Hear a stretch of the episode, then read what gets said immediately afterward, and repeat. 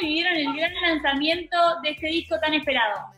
Súper, tú estás Oh. cada vez más bonita. Bella. Estás muy hermosa. Gracias. A ustedes también se los ve muy bien, se los ve muy lindos ahí. ¿Dónde están en este momento? En la casa de Ricky, Bien. ahorita.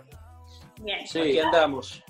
Eh, pero sí, viviendo este lanzamiento con mucha emoción, porque eh, es, es como el, el- el hijo, el bebé que finalmente nació, eh, está aquí, eso, eso nos emociona. Es un álbum que, que es diferente dentro de la industria en la que vive, que eso nos emociona mucho porque Sí. como artistas sentimos la responsabilidad de empujar siempre más, ¿no? Y, y- y de llevar todo a otro, a otro level. Y en, y en este caso sentíamos la responsabilidad de no repetirnos, porque como artista es muy fácil que cuando consigues éxito querer hacer lo mismo otra vez y lo mismo otra vez para Sí. casi como imitar lo que te funcionó.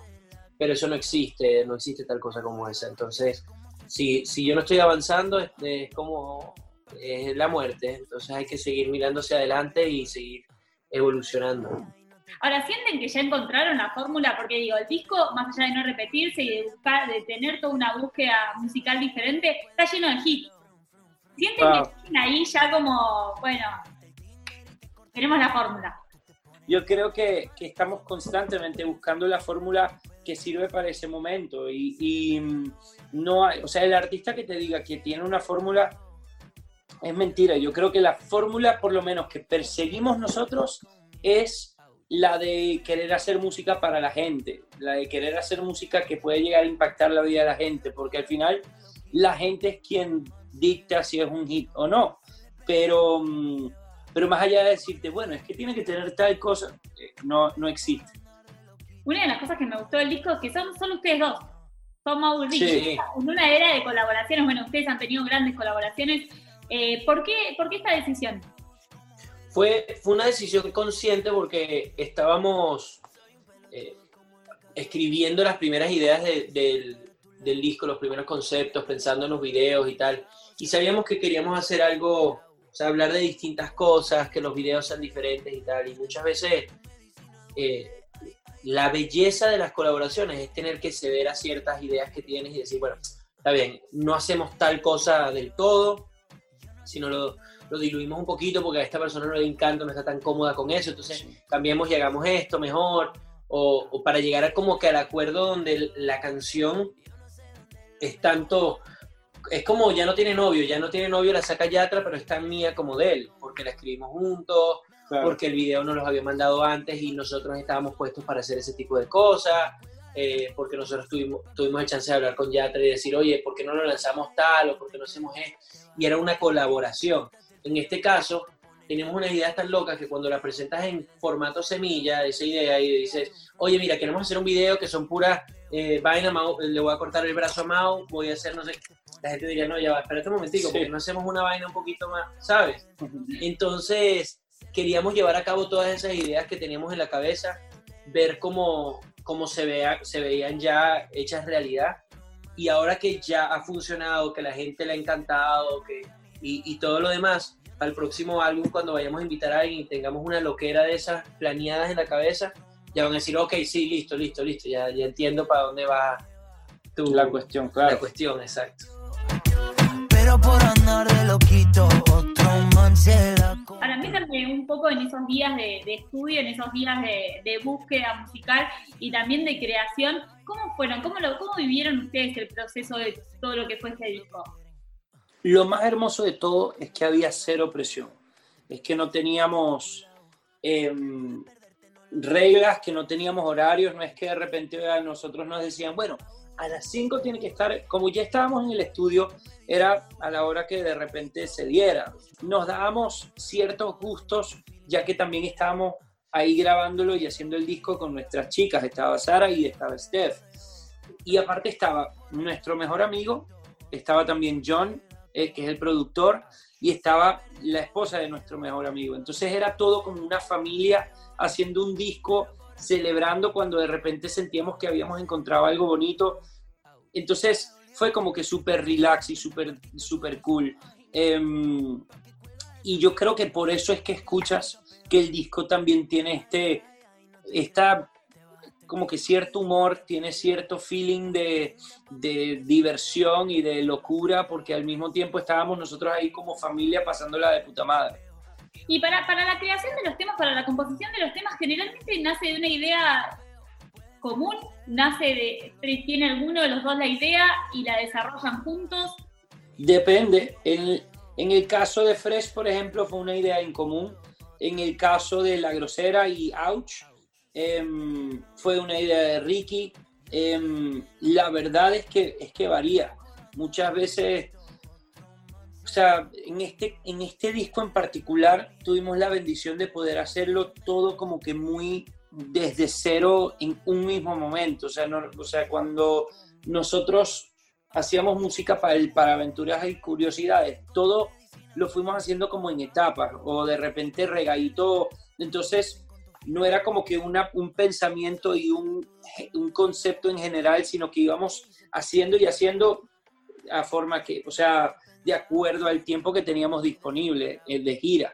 En este caso fue muy cool porque de, cero a que estuvo listo fue todo una, como que un, las dos mentes nuestras trabajando en sincronía para lograr un, un concepto y un proyecto. ¿Son, serios trabajando en el estudio? Por ejemplo, cuando una canción está lista, ¿son de ponerse de acuerdo, de sentir esa, de bueno, ya está, soltémosla? ¿O hay tipo, no, sí, hay más un tironeo? No, yo creo que sí nos ponemos de acuerdo, o sea, depende. Hay momentos donde yo, por ejemplo, que en el caso de Dolería, eh, no había escuchado todavía el arreglo final eh, y habían distintas versiones de esa canción y me decía, no quiero volver a la primera, quiero volver a la primera. Y yo le decía, confía en mí, confía en mí que la idea que tengo para esta vaina te va a gustar. Todavía no las escuchaba así, confía en mí que va a llegar ahí. Y, y efectivamente cuando se le enseñé dijo, ah, ahora sí, ¿sabes? Entonces a veces, si hay momentos donde decimos, oye, confía de que va a quedar chévere si el otro no lo está viendo o algo así, y uno y pero normalmente estamos súper de acuerdo cuando, oye, no, y normalmente tenemos que pelear o con John o con algún otro de los productores y decirle, hey, no lo toques más, está, está donde... Tiende a ser mucho más con los productores que nosotros mismos. ¿Y qué pasó cuando lo escucharon completo? ¿Hubo una escucha así de sentarse y escuchar el disco desde la... Muchas. Tuvimos muchas escuchas. por, la, 30. Es que ya cuando, cuando nosotros estábamos haciéndolo, no lo escuchaba más nadie, que nos fuéramos los que estábamos quedándonos en la casa.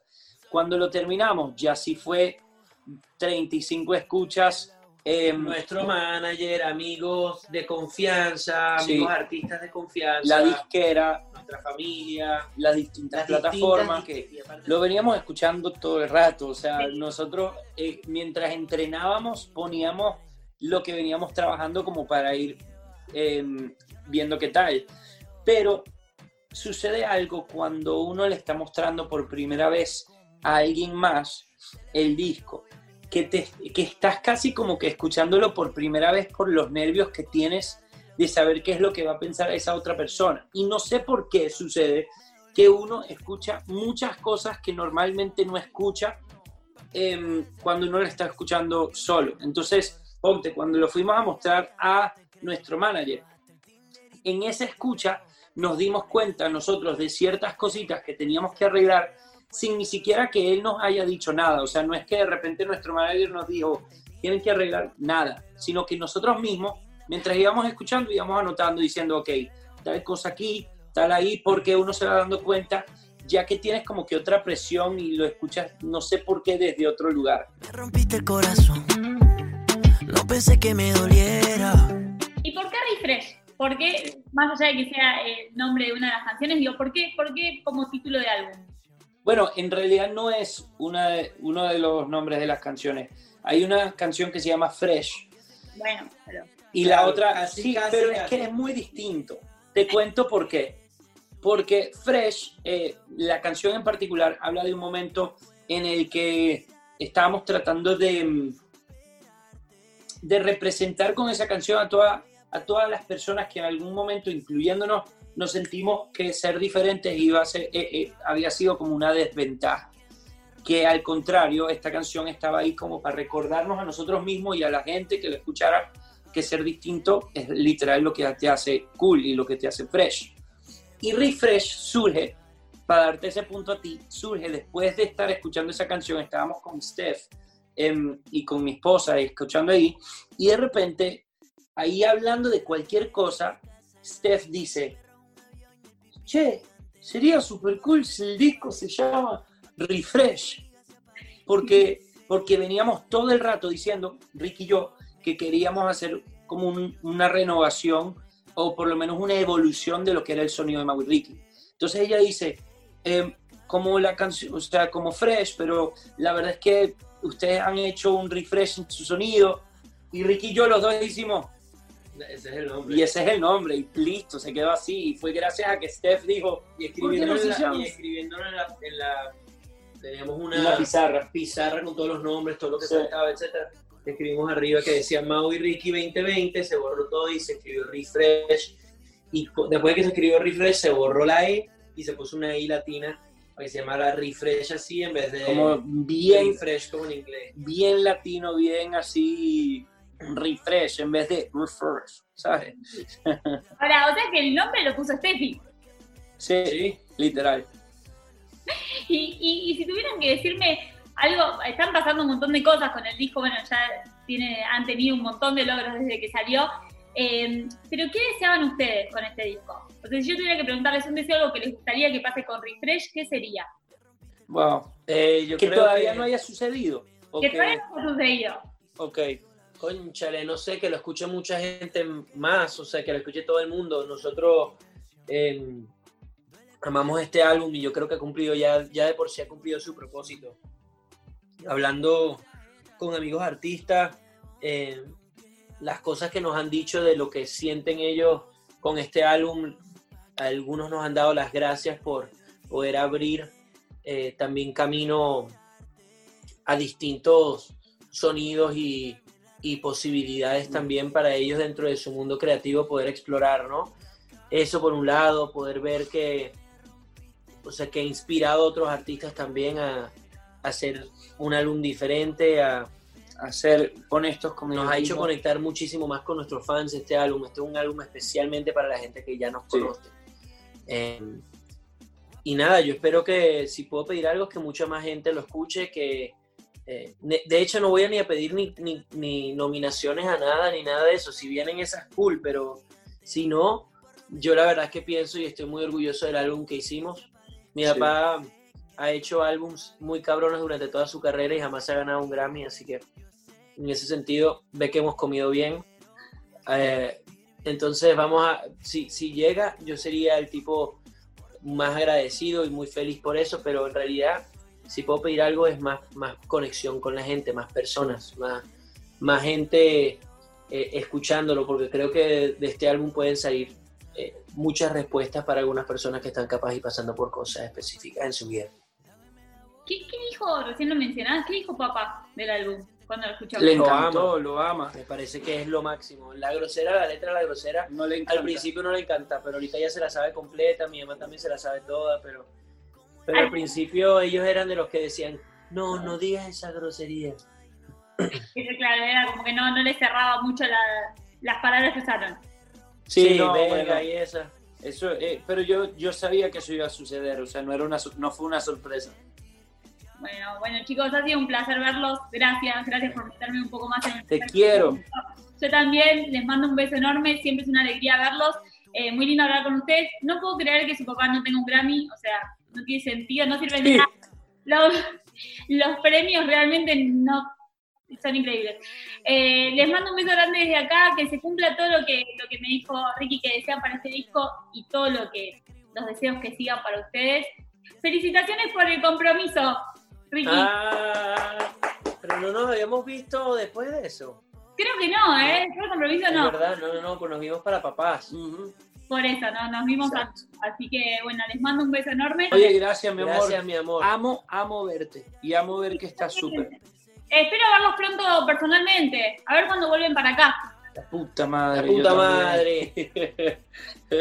Un beso grande. Chao. mi amor.